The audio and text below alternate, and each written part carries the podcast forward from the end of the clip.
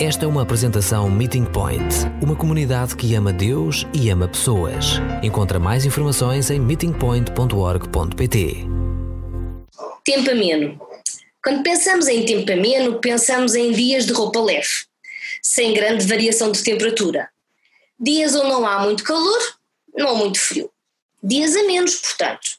Pensamos em piqueniques no jardim, onde os miúdos correm e brincam até se cansar dias de castanhas assadas, dias de passeios e dias de caminhadas, dias de descobrir novos locais, de visitar monumentos e o jardim zoológico. Dias onde a preocupação com a variação de tempo ou a variação da temperatura não acontece.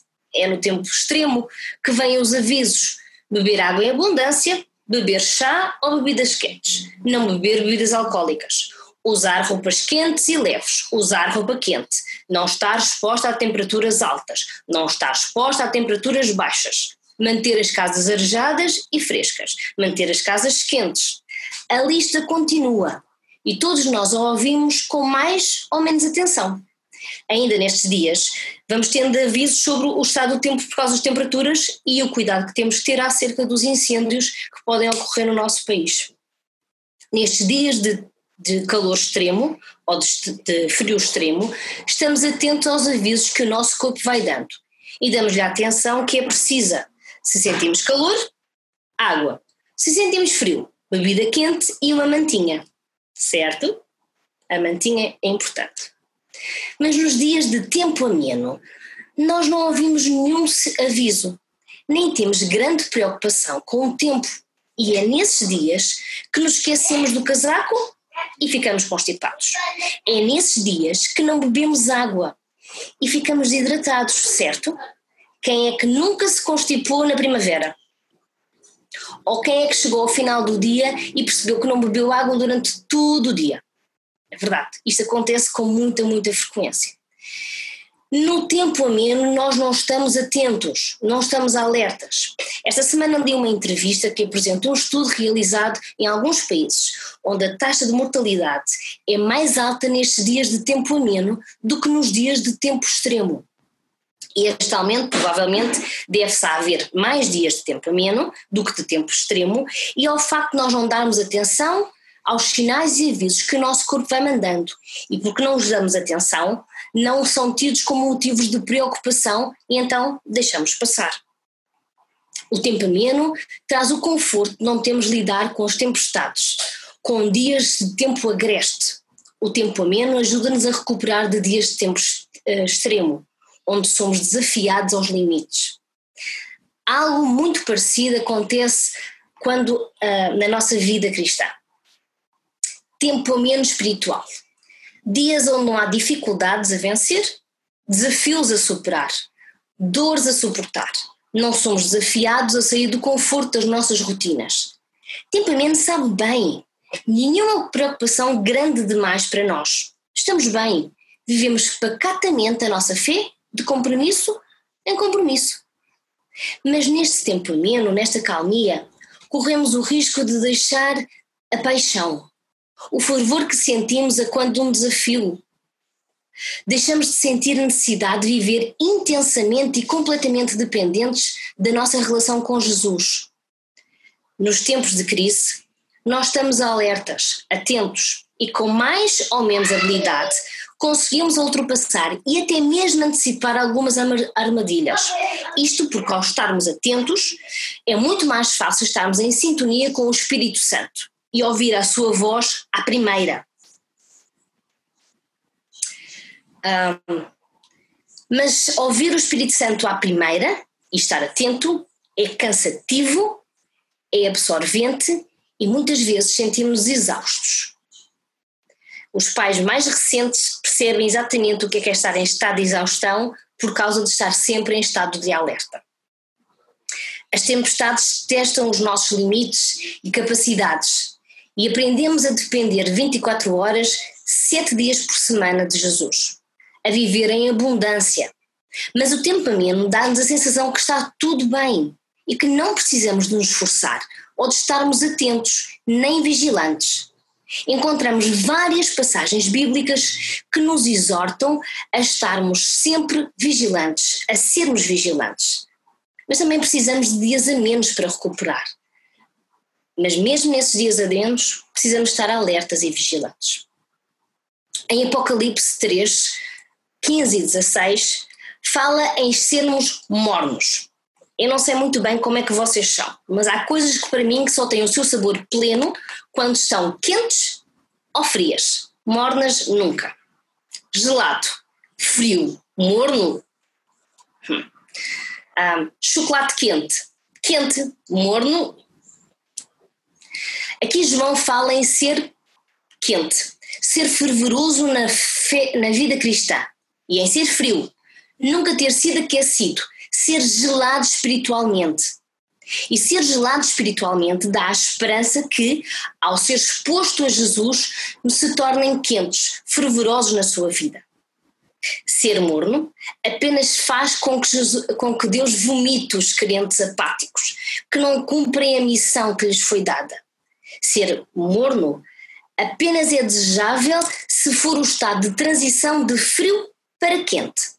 Ser morno, apático, é ter conhecimento suficiente, mas não viver esse conhecimento. Ser apático é viver uma fé de compromisso em compromisso. É não ter alegria no serviço, mas servir por aparência ou obrigação. Ser apático é viver Jesus de uma forma utilitária e não ter um relacionamento real, constante, íntimo com o Salvador das nossas vidas. Ser apático é ser morno aos olhos de Deus. Eu li esta semana uma frase que fala deste conhecimento intelectual, que diz assim: os crentes podem ter um conhecimento intelectual da verdade, mas não acreditar nela, não acreditar nela pessoalmente, nem se apropriarem dela de tal maneira que mude as suas vidas. E esta frase apresenta-nos uma forma de apatia, onde a vida com Jesus não apresenta frutos nem mostra evidências do senhorio do Senhor Jesus. Vivemos uma fé sem graça, sem a graça de Deus. Vivemos o conhecimento que temos de Jesus, mas não vivemos a experiência que é caminhar com Jesus, caminhar para Jesus e caminhar por Jesus. Uma vida apática, onde não há envolvimento, onde não há energia e alegria, onde não há amor, Será que nós estamos apáticos? Como é que podemos reconhecer os sinais da apatia na nossa vida? Como é que podemos reconhecer sinais que na nossa vida se está a instalar a apatia? Então eu vou vos dar cinco sinais, cinco dicas para vocês, para vocês e eu, para nós conseguirmos uh, olhar para a nossa vida e perceber se, se realmente estamos a, a, a ficar, a estagnar, a, a, a chegar a um estado de apatia ou não. Primeiro sinal, estar focado nos projetos pessoais. Pessoas que são apáticas ou que se estão a tornar apáticas têm uma, uma característica muito interessante: o egoísmo. O apático só se importa consigo mesmo e com os seus projetos especiais, eh, pessoais. Peço desculpa. Tudo aquilo que não contribui para os seus projetos pessoais que tenham, para que os seus projetos pessoais tenham sucesso, ele vai tirando da sua vida pouco a pouco. E sendo a vida com Jesus, com Deus, o lugar onde a, o egoísmo não cabe, muitos crentes acabam num caminho da apatia, ficam frios espiritualmente, porque o foco, ou pouco foco, é dedicado às coisas de Deus. Segundo sinal, não há tempo para Deus dentro do teu tempo. O apático não disponibiliza energia para dedicar a Deus. Ou melhor, ele não deseja gastar a sua energia com Deus. Desta forma, o crente apático nunca tem tempo para servir na igreja. Ele nunca abraça nenhum ministério, nunca serve ao seu próximo, não investe o seu talento. Antes, como o homem imprudente da, parábola, ele enterra o seu talento isso leva-o a um círculo vicioso de apatia cada vez maior. Não ter tempo para Deus é um caminho triste e terrível para a apatia espiritual. Terceiro sinal: a vida com Deus resume-se a compromissos. Muitos crentes que se tornam apáticos acabam por abandonar a Deus totalmente em algum momento da sua vida. Mas, mas antes disso, eles passam pela fase de manter as aparências e isso acontece quando se portam como religiosos, legalismo. mantendo uma vida de aparência, onde frequentam certos compromissos religiosos, como, por exemplo, ir a um culto semanalmente para parecer bem aos outros e por algum tempo. Isto mantém-se. Mas acontece que esta, esta aparência, esta falsidade na sua, na sua sinceridade não se mantém durante muito tempo e eles acabam-se por afastar. Porquê? Também porque Deus não vê a aparência, Deus vê o coração.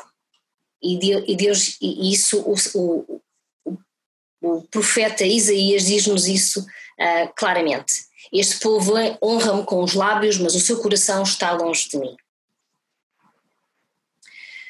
Quarto sinal: as práticas ou as disciplinas espirituais são quase inexistentes.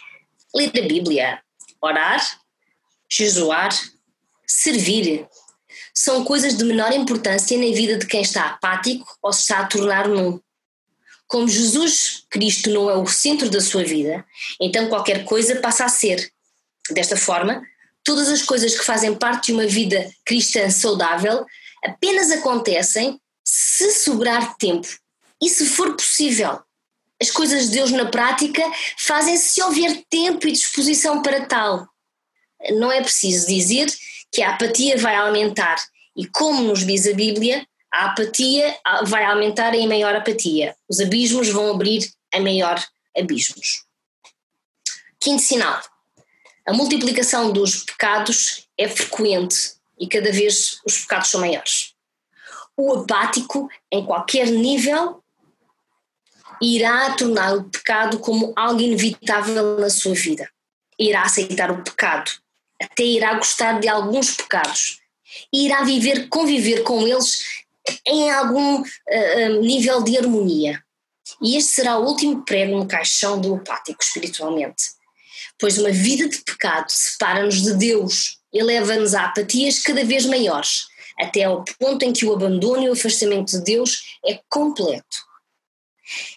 E com crentes apáticos, nós vemos que aparecem as comunidades apáticas, comunidades que apresentam sinais de, eh, de fadiga, de frustração, de esgotamento, problemas religiosos, problemas psicológicos, problemas emocionais, problemas de liderança.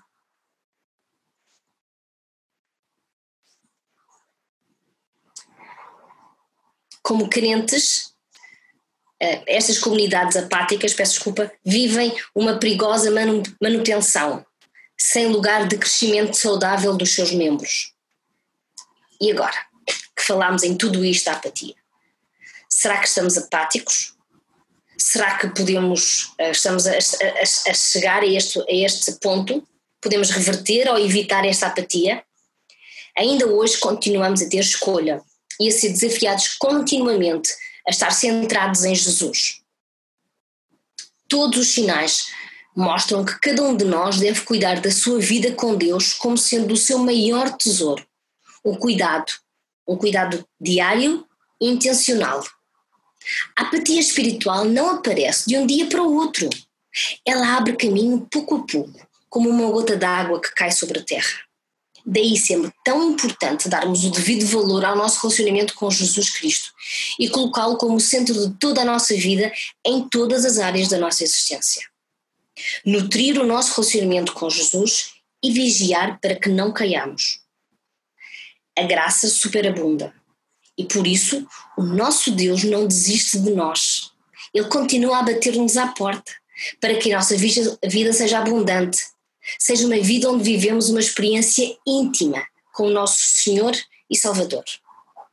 Hoje é tempo de confirmar e consagrar a nossa vida a Deus, de reconciliar com aquele que está à porta.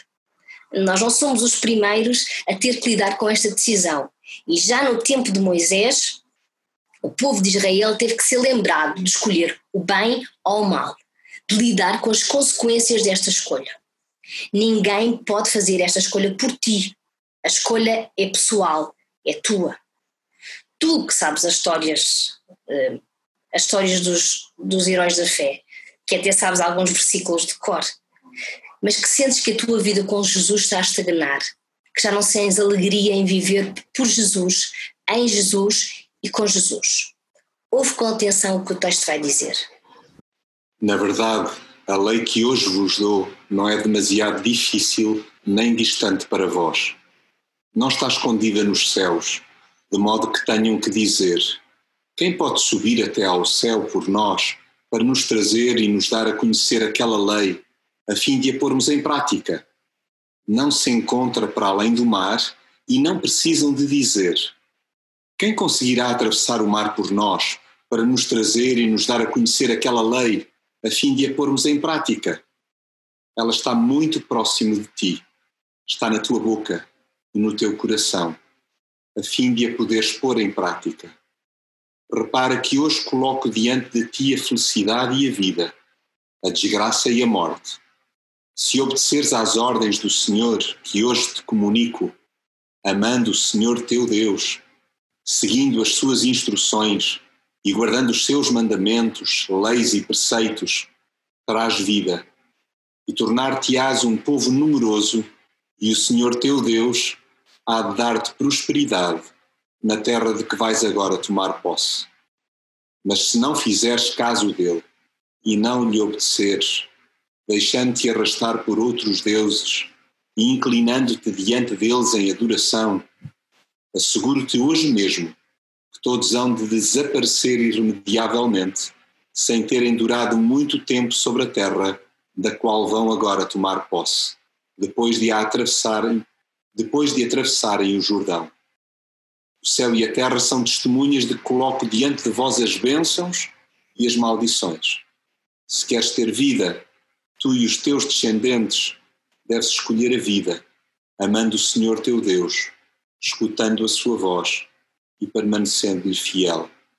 Ele é a tua vida e é Ele quem poderá fazer-te viver por muitos anos nessa terra que prometeu dar aos teus antepassados, Abraão, Isaque e Jacó.